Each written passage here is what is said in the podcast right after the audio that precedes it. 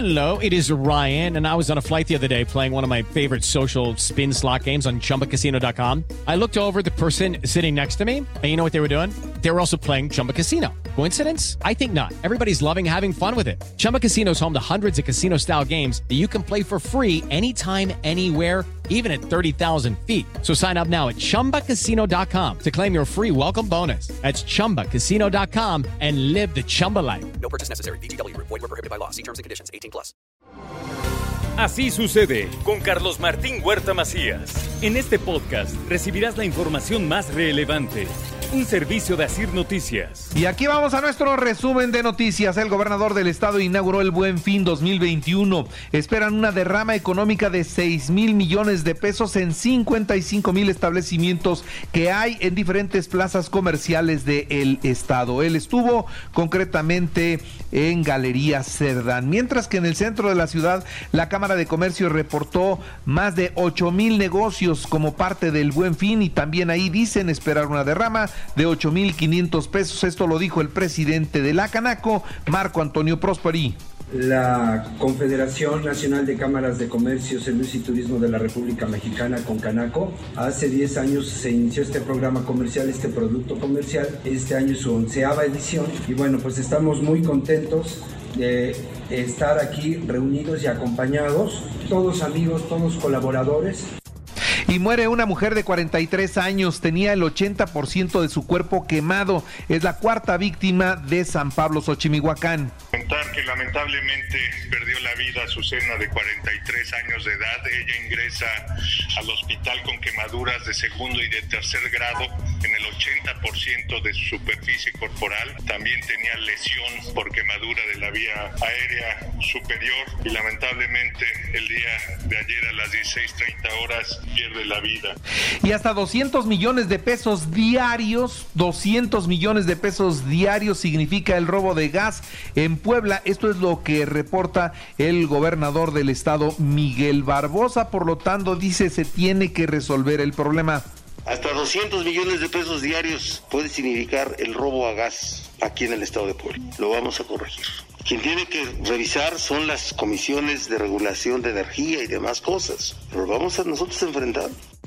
Eduardo Rivera, presidente municipal de Puebla, va a San Lázaro a gestionar recursos para seguridad, movilidad y obras públicas. Sí pagará el Ayuntamiento de Puebla los 217 millones de pesos por la expropiación de terrenos. Esto es lo que confirmó ayer la sindicatura municipal. Y también 250 empresas contaminan el río Atoyac en Xochimihuacán, San Aparicio y San Jerónimo Caleras, una vez que se ha estado monitoreando el río, ahí se encuentran las descargas. La rectora de la Benemérita Universidad Autónoma de Puebla, la doctora Lilia Cedillo, dice tener un gran compromiso la universidad con la sociedad y seguirán trabajando en esa línea. El Congreso hará una revisión del presupuesto y buscará una distribución equitativa, así lo dice el presidente Sergio Céspedes.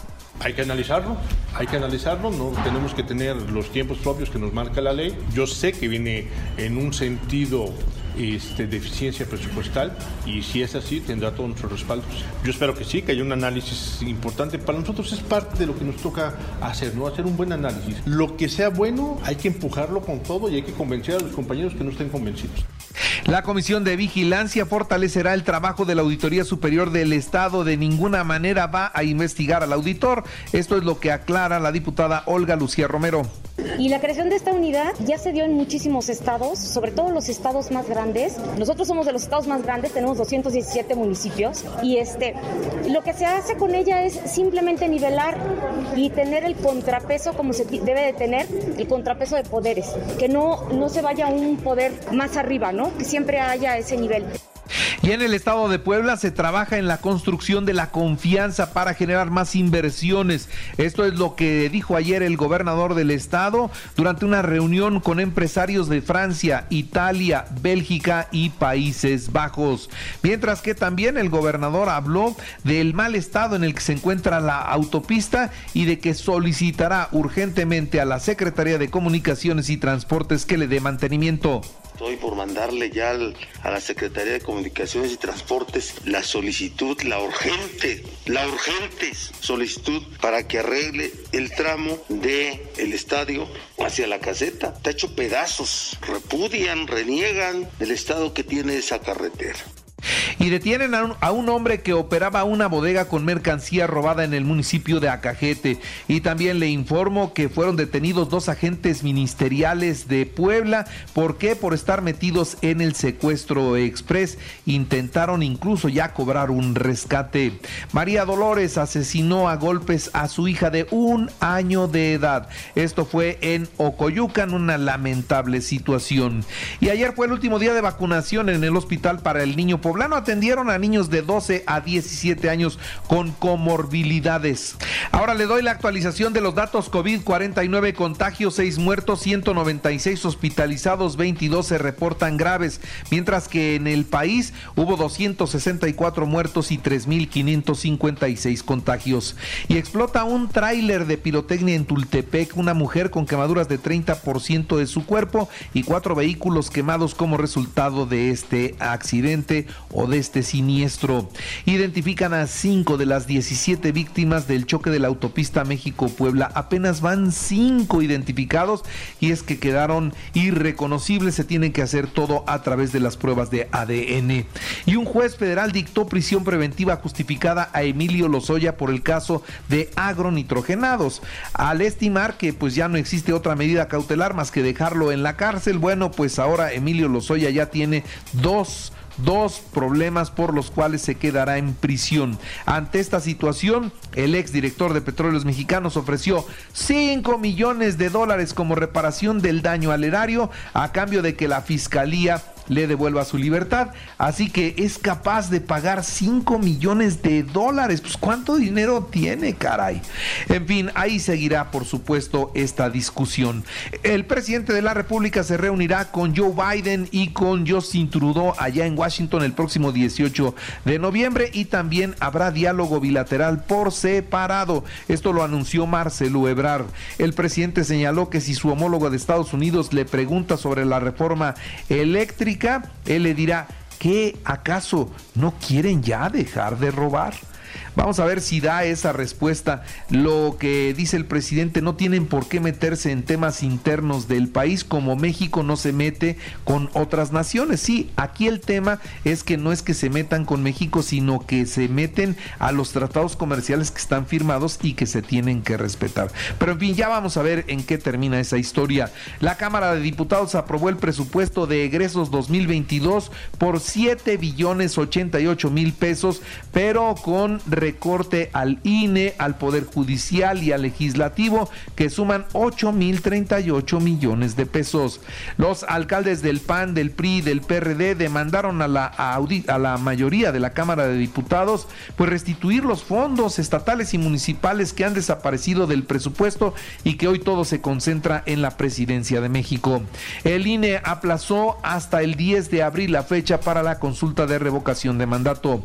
El bloqueo ayer en la Terminal 1 del aeropuerto fue por parte de ex trabajadores de aduanas. Estuvieron nueve horas cerrando esa terminal, amagaron con dejar un plantón definitivo. Y los que también se siguen manifestando son los padres de los niños con cáncer. Exigen los medicamentos. Una vez más se quedaron sin quimioterapias. Ante esta situación, el presidente de la República reconoció que persiste el desabasto de medicamentos en el sector público y urgió a la Secretaría de Salud, concretamente a Jorge Alcocer, para que resuelva el problema. Y dice, ya no admito excusas. Estados Unidos vacunó a 900 mil niños de 5 a 11 años de edad en una semana. Esto es lo que informa la Casa Blanca.